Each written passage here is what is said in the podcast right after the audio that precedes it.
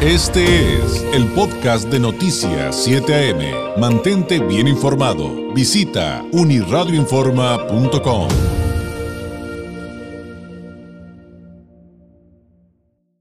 momento del análisis semanal del politólogo Francisco Ruiz, doctorando en Derecho Electoral, integrante del Instituto Nacional de Administración Pública, autor de la columna Leer entre líneas, que usted también puede consultar en uniradioinforma.com. Y además usted puede encontrar a Francisco Ruiz en redes sociales como FRuizMX. Francisco, ¿cómo estás? Muy buenos días. Muy buenos días, estimado David. Muy bien, afortunadamente, con el gusto de saludarte ya en el verano con este calorcito sabroso, listos para iniciar la jornada. Y también con mucho calor en el ámbito político. Y el título de tu entrega del día de hoy, a cómo me hizo acordarme de tantas cosas. Eh, y, estoy seguro que a muchos también le harán rememorar eh, todo tipo de situaciones que hemos vivido en nuestro país. Eh, ¿Cómo no? ¿Cómo no hablar de la política ficción, mi Francisco? Platícanos de qué viene ahora que, mencionas esta parte del calor político, pues yo creo que si nosotros tenemos calor, los políticos se están quemando, ¿no? Particularmente quienes eh, tienen aspiraciones para 2024. Eh, pues política ficción, fíjate que me acordé mucho anoche que estaba eh, frente frente al ordenador para, para vaciar las ideas de aquella entrevista que le hacen al expresidente Carlos Salinas de Gortari, y cuando empiezan a, cosa extraña a, incomodar al, presidente la, entrevistadora él eh, pues decide eh, inclinarse por responder con una frase que se hizo épica no y dice complot política ficción. Complot política ficción y de ahí no lo sacaron. Y bueno de ahí eh, empecé a pensar realmente me parece que hoy en día la, la realidad y la ficción no sabemos cuál es la que la que impera en, en el mundo político, por lo menos en el ámbito político mexicano, ¿no? Eh, a partir de ahí empecé a hacer una, una serie de, busqué hacer una serie de analogías y vino a, a, mi memoria eh, algunos personajes como el carnal Marcelo, que pues fue un, un actor veracruzano, que eh, hizo una pareja entrañable con Germán Valdés Quintán en las películas de, cine de oro mexicano, ¿no? Y bueno, eh, esta pareja eh, hacían el 1-2, el 2-1, y bueno, pues este esto lo menciono porque también ocurrió ya en varias épocas, en varias etapas de la vida política, tanto del presidente de México como del actual secretario de Relaciones Exteriores, ¿no?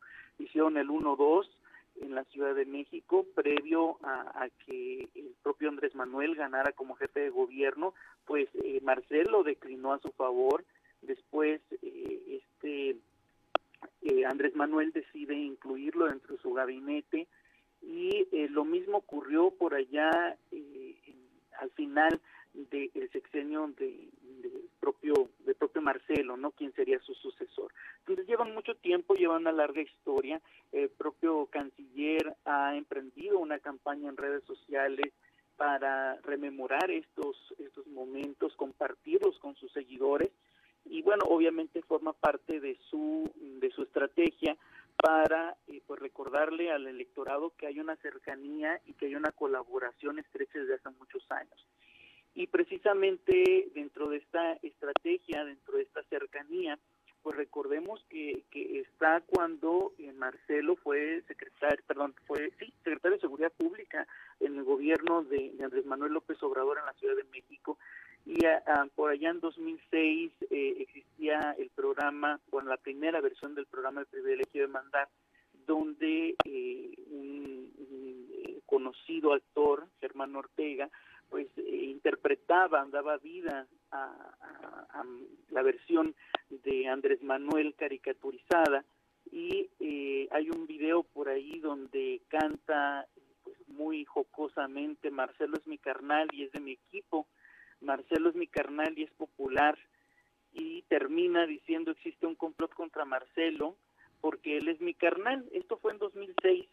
Sin embargo, en 2018, Ironías de la Vida retoman esta, esta canción con nuevos actores y eh, esta, esta canción la modifican y em, cierra diciendo a este no lo tiene ni Obama, dice quien personifica a Andrés Manuel señalando a, Marcelo. Y lo curioso es que, insisto, las ironías de la vida, quien representa o quien dio vida imitando a Claudia Sheinbaum está eh, en, en la escena y pues no se le ve nada contenta, ¿verdad? En mi caso de otra de las corcholatas, Adán Augusto, pues lo vimos ahí encabezando eh, uno de los mítines, eh, seguramente no tiene mucho que hacer como secretario de gobernación, que se da tiempo para asistir a este tipo de eventos partidistas en Coahuila. Y eh, lo, lo que llama poderosamente mi atención es cómo hace referencia a Marcelo, cómo le manda los buenos deseos y pues le casi casi le dice te extrañamos Marcelo, ¿no? Pero bueno, eh, eh, esta es otra de las corcholatas que se han mencionado, siguen insistiendo muchas voces que Marcelo no va a ser el elegido porque, como diría Carlos Loret de Mola, eh, es bombero, pero no es marioneta. Sin embargo, bueno, las corcholatas siguen haciendo sus movimientos, todavía falta un poco. Yo creo que el presidente de la República ya está prácticamente decidido, me, atrevería a decirlo. Creo que estas encuestas que están saliendo ya a nivel nacional eh, podrían ser una señal de que el presidente de la República ha decidido pues continuar con esta relación eh, cercana tal vez no con, con, la amistad que podría tener con Adán Augusto, con la, con la propia Claudia Sheinbaum, pero sí una colaboración política que ha resultado bastante efectiva a lo largo de los años para el presidente de la República y que le ha permitido eh, concretar muchos de sus proyectos, ¿no?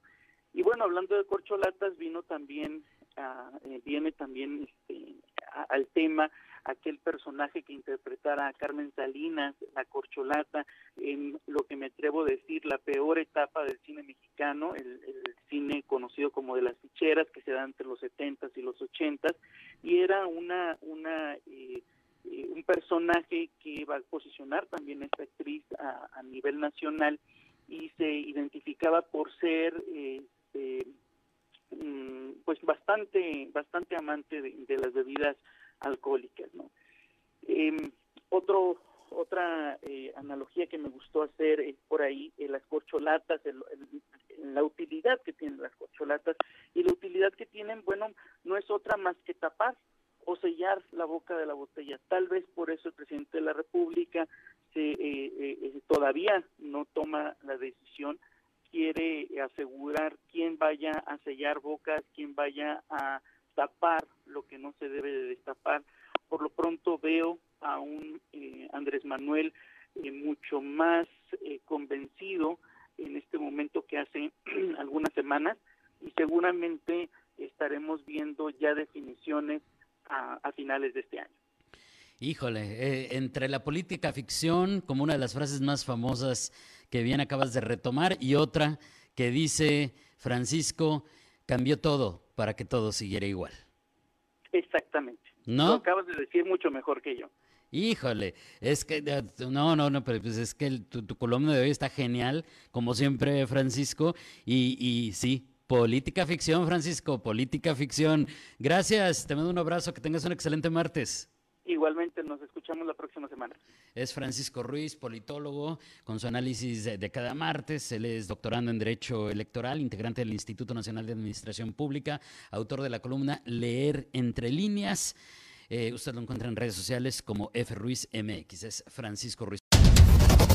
Este fue el podcast de Noticias 7am. Mantente bien informado. Visita unirradioinforma.com.